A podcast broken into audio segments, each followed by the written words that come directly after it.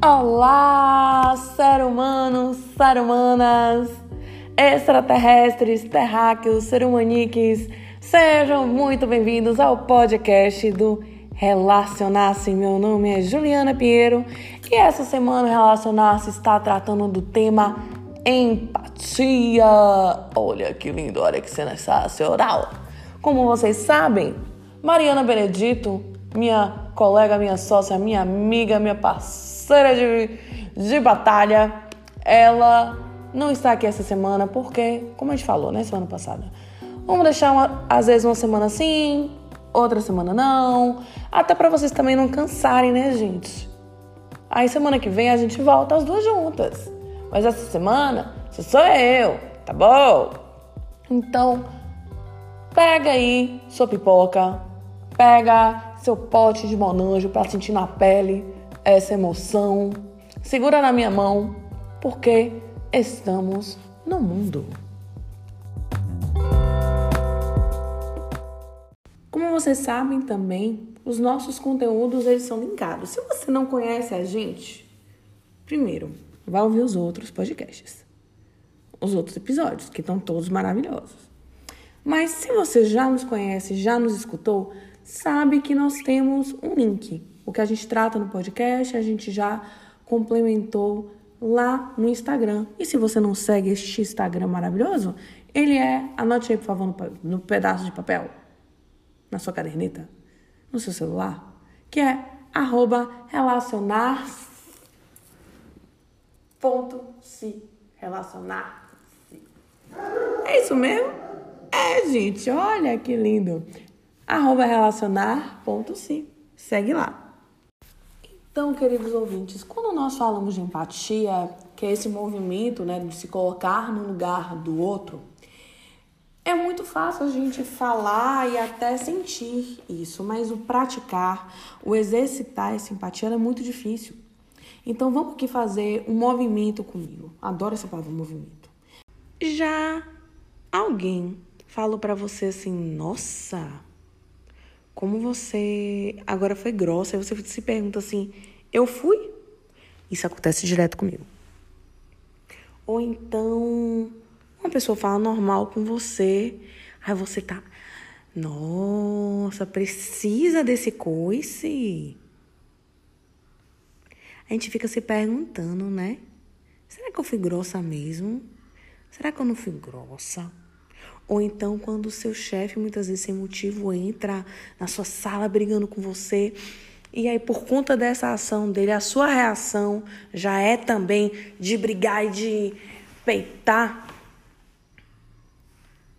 Como está sendo estabelecido essa comunicação?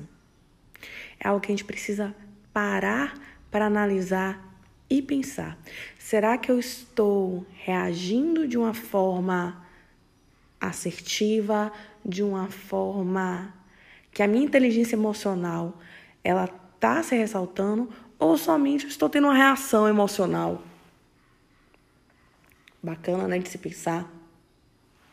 A comunicação não violenta foi criada pelo psicólogo Marshall Rosenberg no início dos anos 60 nos Estados Unidos. E ele criou um livro homônimo sobre, sobre isso, com essa abordagem desse tipo de comunicação, que ela compreende nada mais, nada menos que as habilidades de falar, de ouvir, que levam né, os indivíduos a se entregarem realmente de coração, possibilitando essas conexões.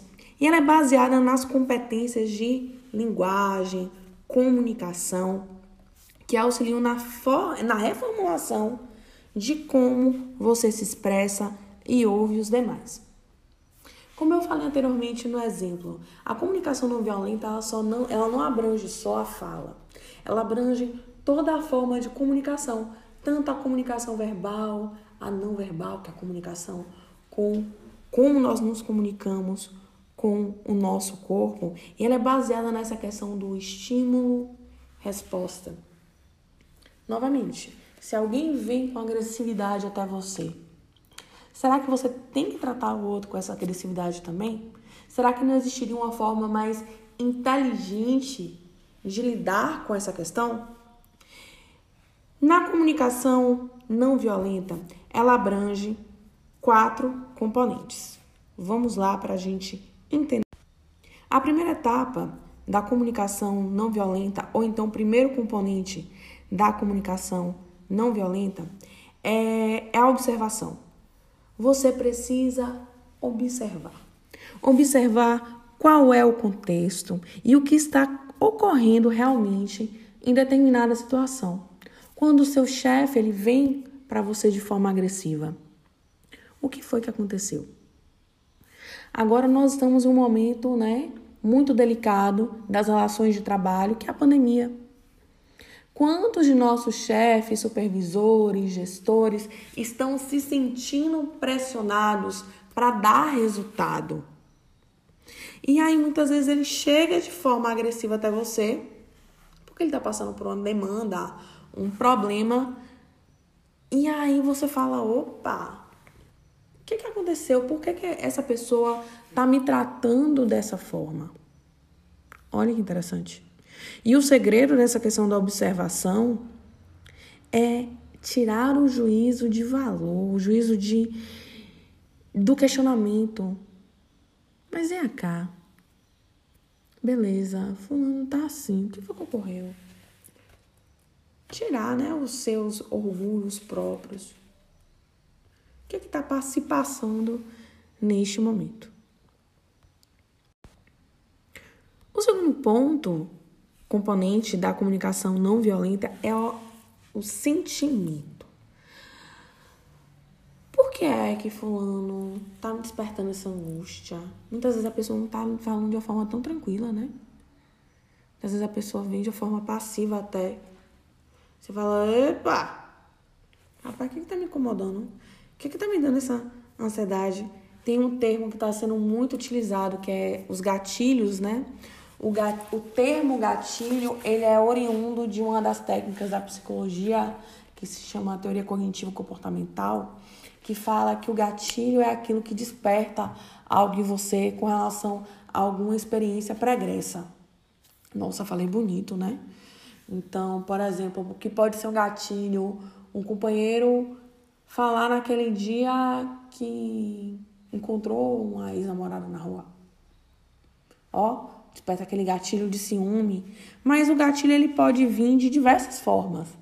Ele pode ser uma palavra mal dita mal utilizada, é, ou então algo que lhe deixe vulnerável. Então você tem que entender muito bem, observar, ver o que é que aquilo, aquela fala do outro, ou então o que naquele momento você está sentindo e saber a diferença, o que você sente e o que é que você está interpretando, que é diferente o que fulano falou para você que pode parecer, ai, fulano me tratou de forma tão ríspida, às vezes nem foi. Mas no seu momento, como você estava sentindo, passou essa essa intenção. O terceiro ponto da comunicação não violenta são as necessidades que nós temos nessa compreensão de qual sentimento foi despertado. Então é preciso reconhecer quais as necessidades estão ligadas a ele.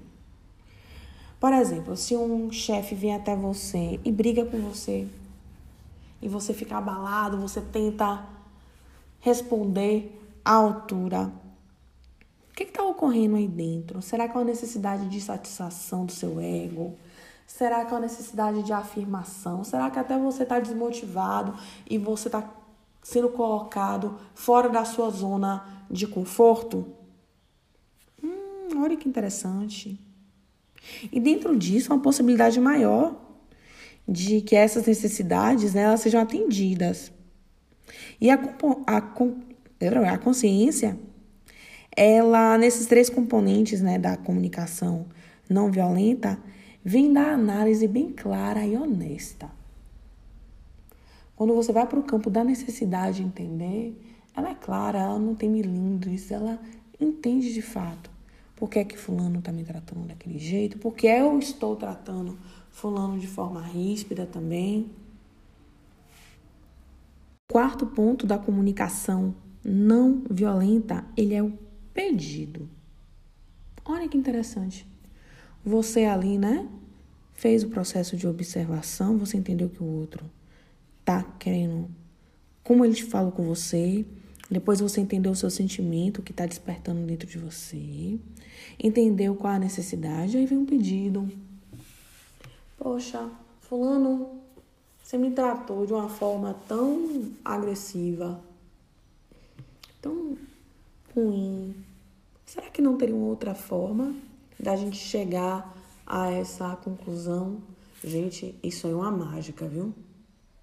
Quando você entende esses quatro processos, que você também se policia, como diria o pessoal da igreja, né? Que você vigia, fique em vigia. E tem esse processo de reconhecer o como falar. Parece que o mundo abre uma outra possibilidade. A comunicação não violenta, ela não é passiva, gente ela usa a inteligência para você saber se comunicar. Eu acho que esse é um dos maiores critérios e, e o que mais se ressalta com essa teoria.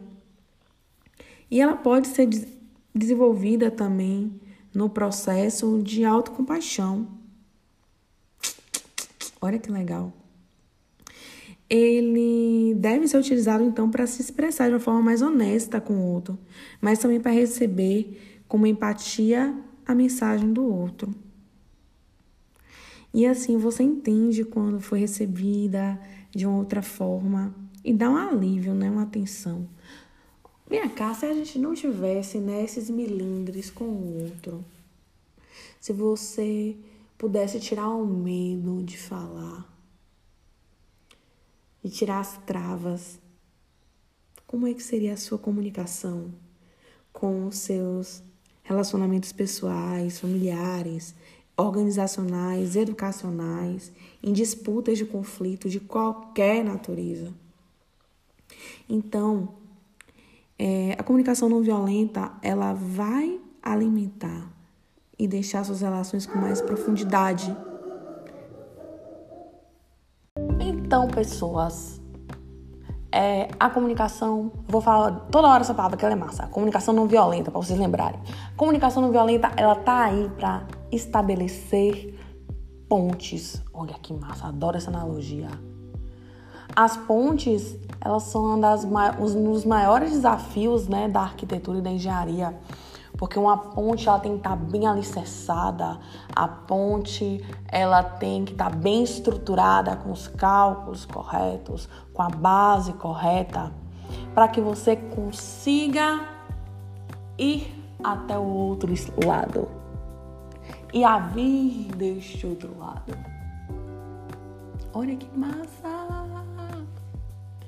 Então, se você quiser é, saber mais sobre a comunicação não violenta, eu vou estar aqui linkando o, o site onde vai estar um livro, um PDF sobre a comunicação não violenta. E se vocês quiserem também depois, eu volto falando mais sobre isso em um outro ponto. A gente pode trazer isso também quando a gente falar do, do relacionar-se sobre relacionamentos. Olha que legal! É, eu vou agradecendo a vocês irei ficando por aqui hoje. E na quinta-feira, o nosso IGTV ele vai ser sobre a escuta ativa, que é um processo também massa da empatia. Então, meus amores, eu tô louca para chegar a semana que vem Mariana voltar para minha vida. Que Mari não pode ficar longe de mim. E aí nós vamos estar juntos novamente nesse podcast, nesse Instagram, nesse blog, nesse mundo chamado Relacionar-se. Um grande beijo e tá no mundo.